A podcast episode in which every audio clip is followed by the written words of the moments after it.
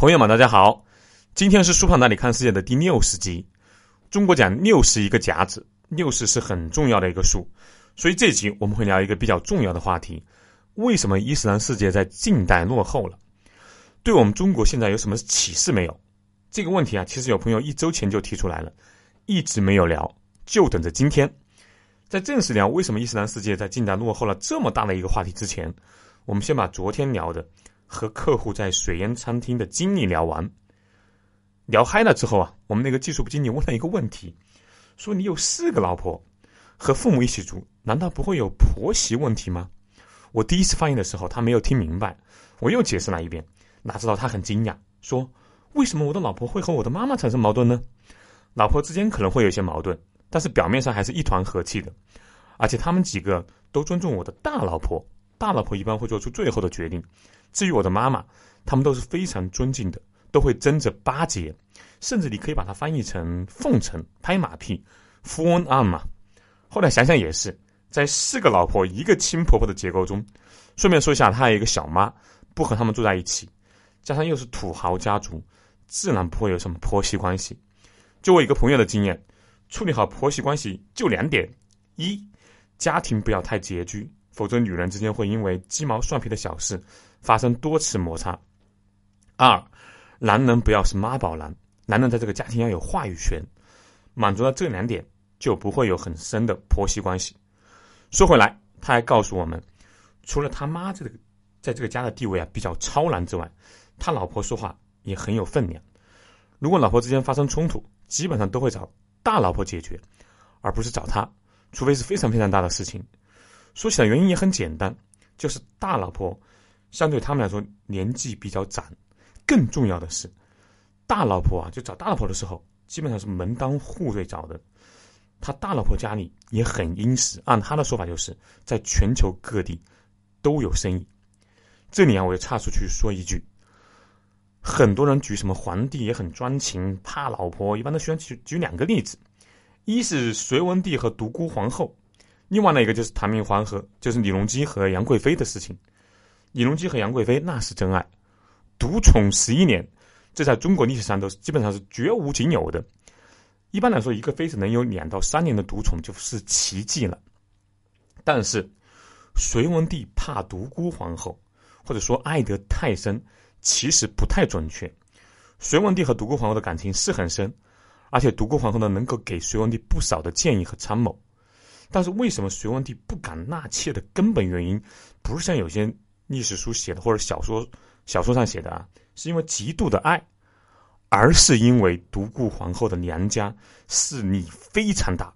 要知道，独孤皇后她叫独孤伽罗，是独孤信的女儿。独孤氏是西魏八大柱国之一，是西魏最有权势的家族之一吧？好吧。更重要的是，独孤伽罗的母亲是关东第一门阀清河崔氏。要知道，从东汉末年到武则天上来，这四百多年时间，天下局势其实就是被那些门阀望族所控制的。换句话说，谁能得到门阀望族的拥护，谁就能坐拥天下。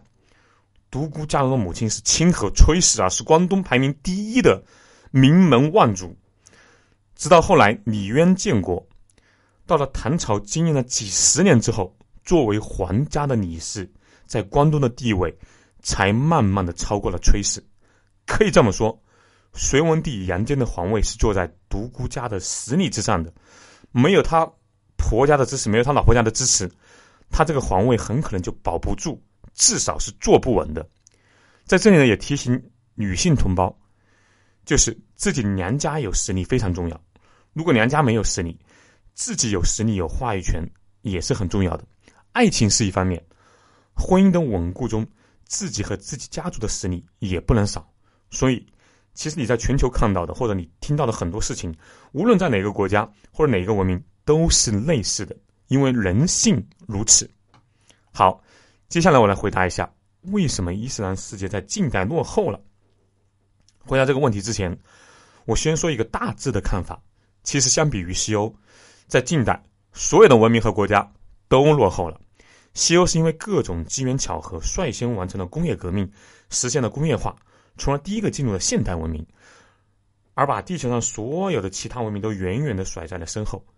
其实，在欧洲进入工业革命之前，伊斯兰国家、中国还有日本都有各自的优势。哎，不要小看日本，很多人以为日本是明治维新时代才崛起的，不是。我之前提到过一个理论，就是任何偶然之前都有过一段时间的必然。这个我们下面解释啊。在西欧工业革命之前，伊斯兰文明重视科学和哲学。在中世纪的中后期，也就是一千两百年到一千五百年的几百年里，是这个星球上科学和文化的领先者。中国呢也有自己的优势，有相对稳定和统一的政治制度，而且长期是全球人口最多的国家。更不要说我们在西方的大航海时代前一百年就已经在各大洋上驰骋了。日本呢有较高的识字率和农业生产率，日本这个国家很善于向别人学习。很多人以为日本和我们明朝、大清一样是闭关锁国的，其实完全不是啊！要知道，日本在十七、十八世纪，当时荷兰呢是世界马车夫的时候，就开始积极向荷兰学习了。当时的日本啊，荷兰的这个兰啊，兰学在日本是相当有影响力的。他也通过荷兰人学习和打交道，学到了不少西方的科学知识，这个为后面的明治维新打下了坚实的基础。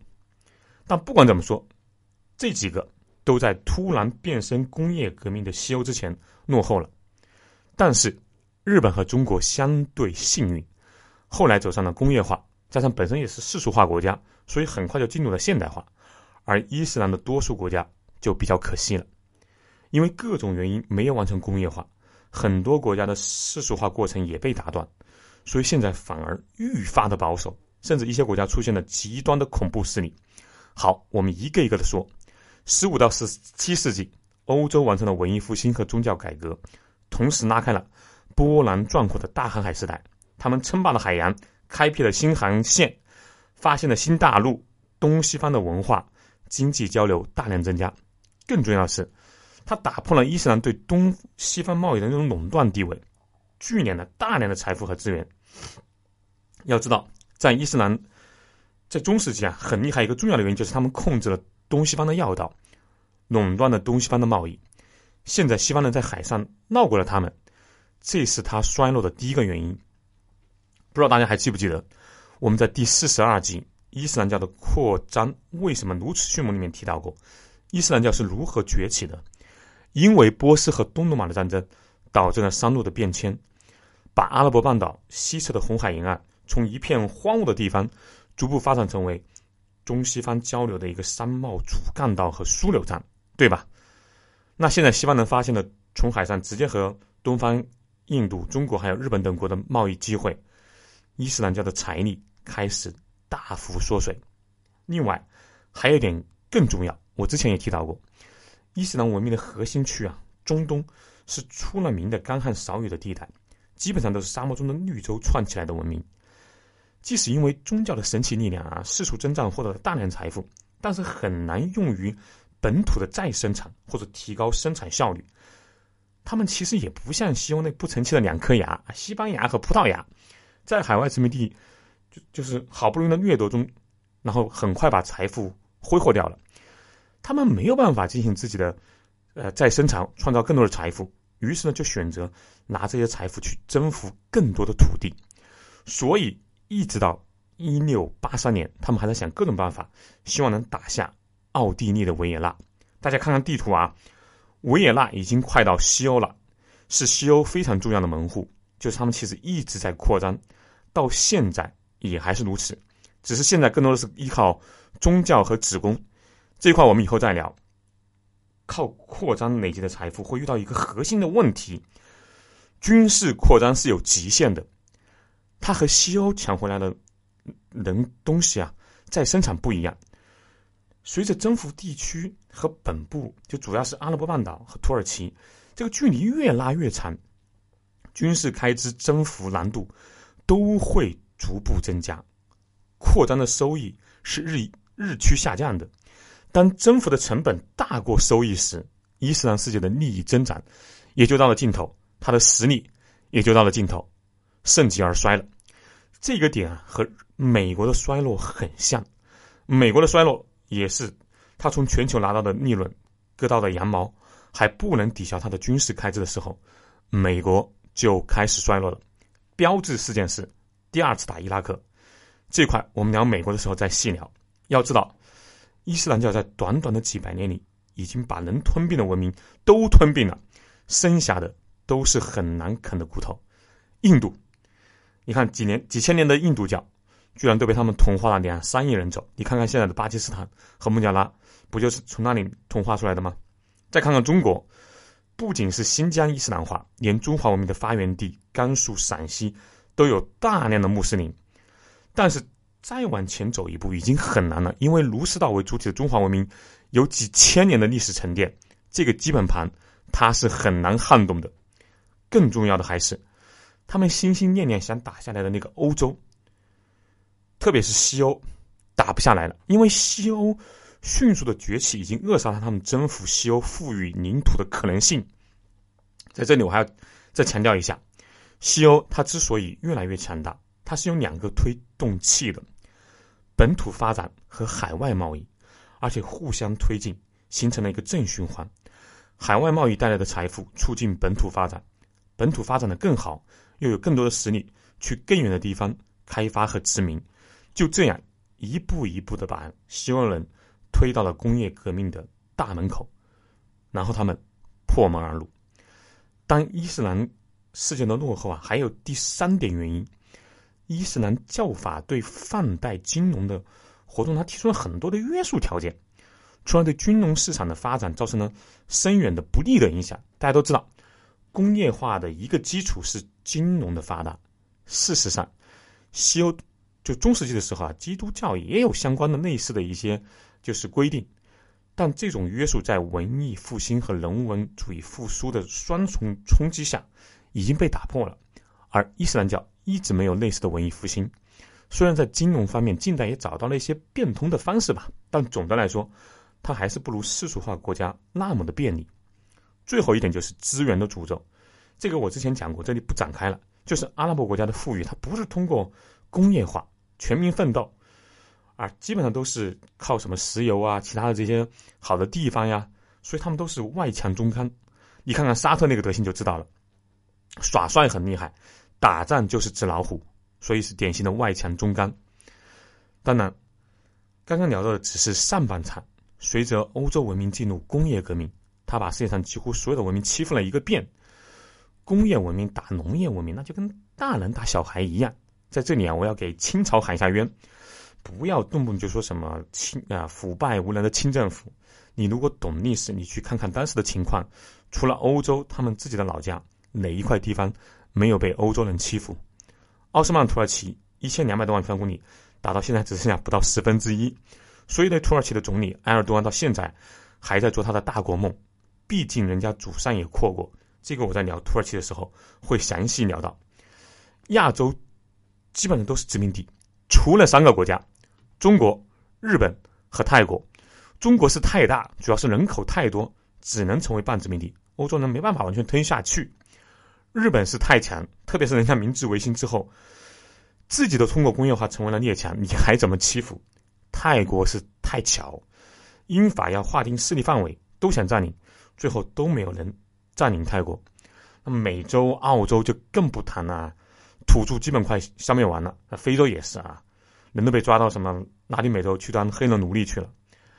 但是在下半场，有些文明和国家。最终通过了工业化发展了起来。你比如日本、韩国，还有上世纪末啊搭上末班车的中国，伊斯兰世界的多数国家却没有如此的幸运。